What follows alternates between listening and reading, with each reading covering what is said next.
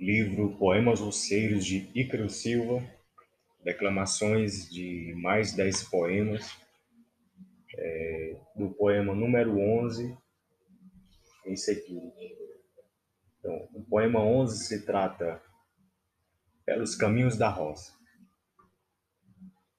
Pelos caminhos da roça, ouvi cantar nambu, já vi tio correr, e cachorro acuar tatu.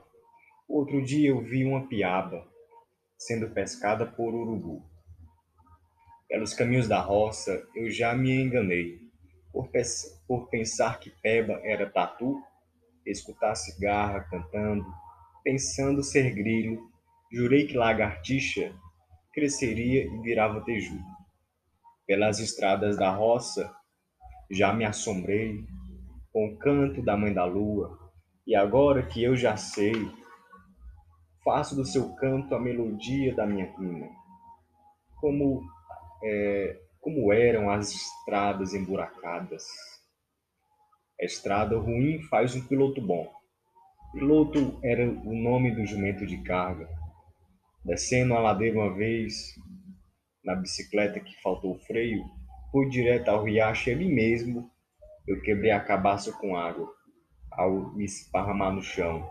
Não teve jeito. Eu chegava na roça já cansado e nem tinha começado o dia. Começava, chegava o fim do dia e quando eu ia para casa, e ligeiro eu ia, quando tinha em mente para escrever uma poesia. Poema número 12 Enxadeiros. Depois que o feijão já tinha nascido, era hora de bater a enxada. Uns preferiam enxada melua, que é mais pesado que enxada quadrada. A enxada de duas libras e meia era o presente de aniversário. E se hoje ganho o presente, amanhã vamos experimentá-lo. É preciso limpar a sua roça para o mato não tomar de conta. E se ele tomar, o feijão não cresce bem. Zele pela roça que se planta. Era eu e meu pai na enxada, cada um na sua carreira. Em uma ou duas semanas limpávamos a roça inteira. O cuscuz era a nutrição da manhã, que logo eu comia e bebia água, pois a nuvem escura que lá que lá vem era a alegria enxuvarada, cada um com a sua enxada, cada um no seu caminho zelando pela planta, vamos criando nosso destino. Agora o poema número 13. Semana Santa tem feijão. A Semana Santa era muito esperada, porque se em casa chover bem, é a semana que haverá feijão para comer e milho verde também. Depois que se limpava o mato da roça uma vez com a sua enxada, não podia, não poderia se dormir não. Esperávamos a próxima limpa. O mato não cochila, meu irmão. Usamos a capinadeira para afrouxar, limpar e jogar a terra para o pé do feijão. Onde a enxada não alcançava, limpava-se com a mão. Na Semana Santa colhemos o feijão e debulhamos a mão. Separamos os bons para cozinhar dos podres grãos. A água na panela, em fogo a lenha, já começava a ferver. O feijão já está jueirado e temperado para cozer. Uns comem feijão tropeiro e outros comem mungunzá. Enquanto isso, a pamonha com queijo se principia a cozinhar.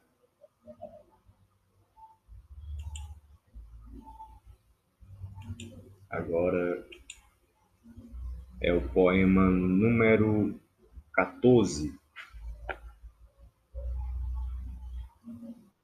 e mió. Entre o mil e mió, um se faz pamonha, se for com queijo fica mió. Uns trabalham enquanto outros trabalham, a fala soa diferente, mas todos suam, enquanto uns vão, outros vão. Nessa questão, se vamos ou vamos, Ficamos amarrados e deixamos de ir. Ir para onde? Não sei, pois Vamos ou ramos, embora logo para descobrir. Entre o mesmo e o mesmo, para todos, amor não é o mesmo, nem tampouco o mesmo. Isso porque a zoada do amor entra em distintas sintonias nas orelhas da gente. Agora é o poema número 15. É Beethoven do Sertão. Lembro quando pequeno tinha um jumento com as orelhas caído dobrado, um jumento de uma antena só. Quando eu dizia, chegue cá malandro velho para comer e se alimentar, ele virava o pescoço para escutar melhor com a sua orelha íntegra. O jumento tinha esse defeito de uma orelha, de uma orelha quebrada, mas o bicho era um mestre no tanto. Ele relinchava e logo a orquestra de jumentos, os vizinhos, o acompanhavam, na sinfonia jumentista clássica do sertão. Se eu tivesse já conhecido alguma obra de Beethoven nessa época, teria batizado ele como um Beethoven do sertão. Eu cresci e o jegue foi embora. Apesar de seu defeito, me traz essa felicidade de lembrar daquilo que me fez parte, da minha ingenuidade. Louvado sejas tu, Beethoven. Obrigado por existir e me fazer rir neste pequeno verso. Agora o poema número 16. O jumento carregou o mundo no lombo. O jumento é mais humano que o humano que é da espécie humana. Mas o jegue não é humano que nem o ser humano o é. O jumento que carregou o mundo no lombo, até mesmo quando não queria, carregou a cruz do mundo e de muitos, e o menino Jesus.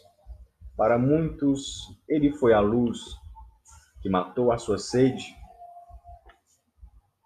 andando léguas com a cangalha amarrada cheia de água. O jumento já foi um sinal de riqueza para alguns, havia fase que a felicidade era possuir um jumento na quibanda.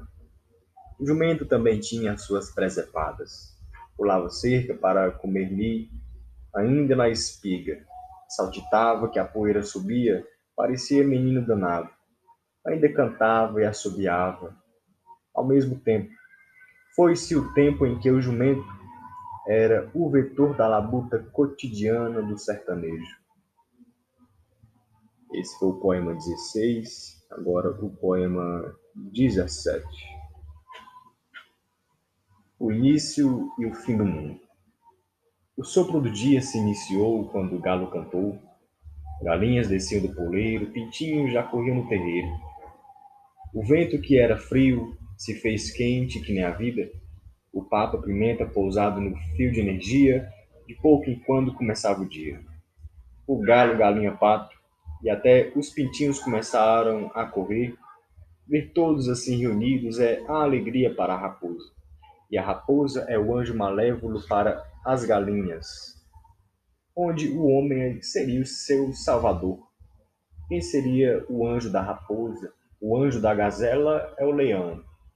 Assim, o céu começou a se abrir, nuvens caíam no chão, de tão forte que eram as batidas do trovão. A terra estremecia com as pegadas das galinhas, o sertão virando mar, só porque a minha mãe jogou o milho no terreiro para as aves comerem. O homem, o homem salva as galinhas da raposa, não deixa a raposa saboreá-las, só para que o homem possa depois desfrutá-las um pouco mais tarde.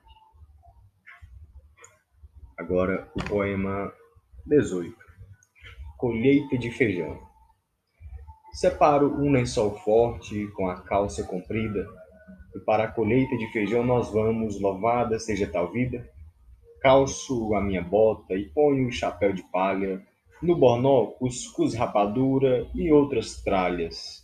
Saio com meu pai de bicicleta, com a hora ainda enevoada. Apanhamos o feijão no lençol até fazer uma boa carga. Ao chegar na roça e ver aquele feijão bageado e florido, é alegrador que, para dizer o quão belo que é, não encontro adjetivo. Coisa boa é ver o feijão na bage estralando. Eu olho para o céu, o pato que parece ganso passando. Tudo é o sertão. Poema número 19, Lagarta na Roça.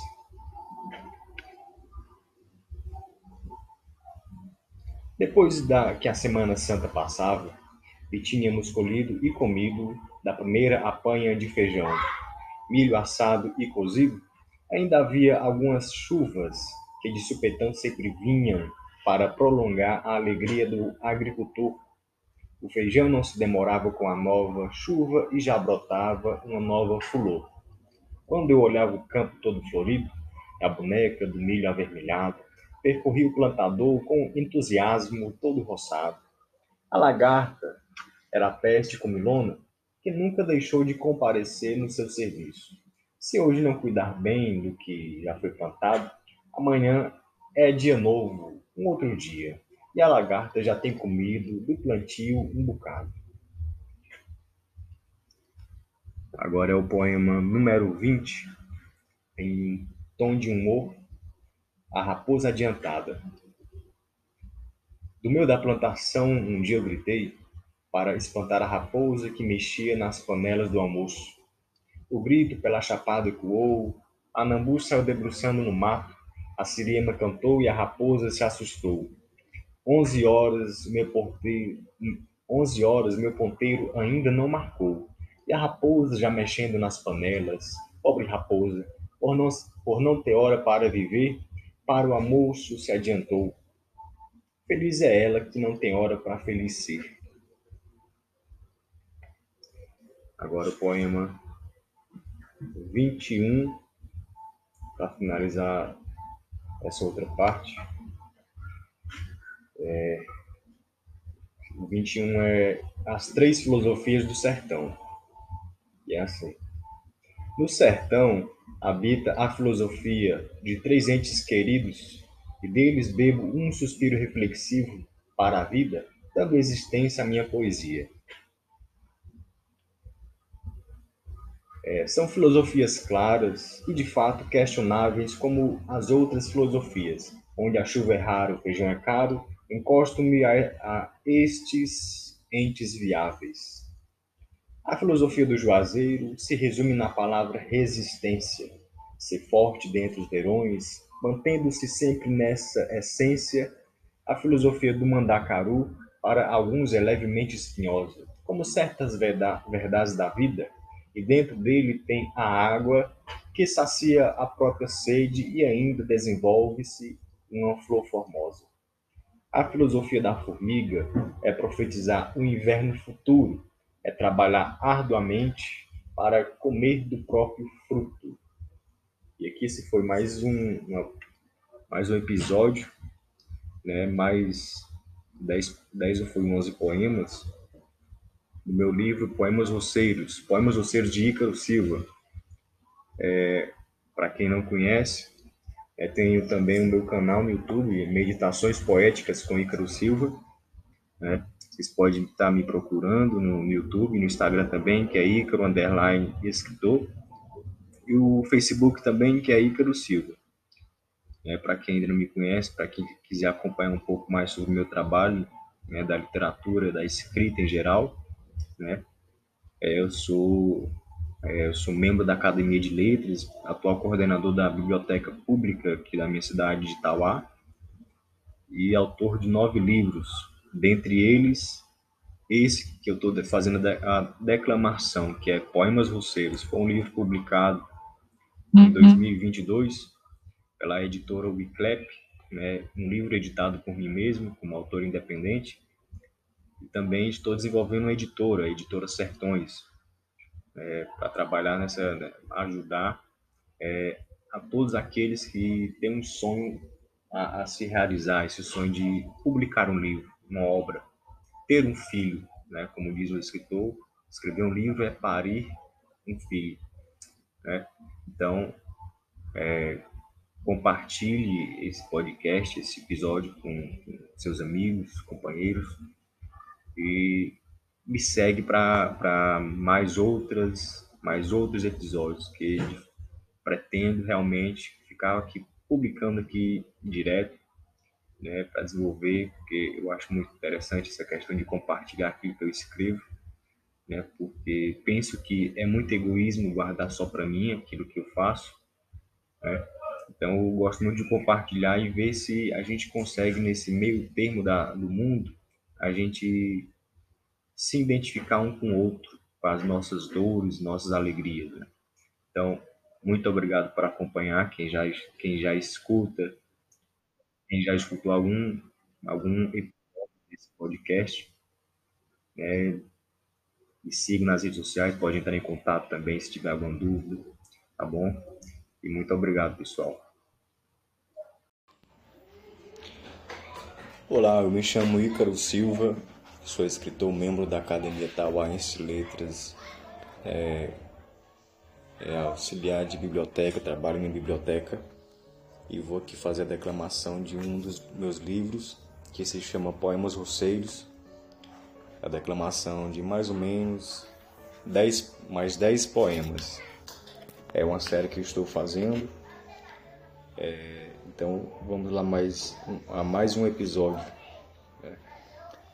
Então eu tinha parado na, no poema 21 da última vez, que seria As Três Filosofias do Sertão.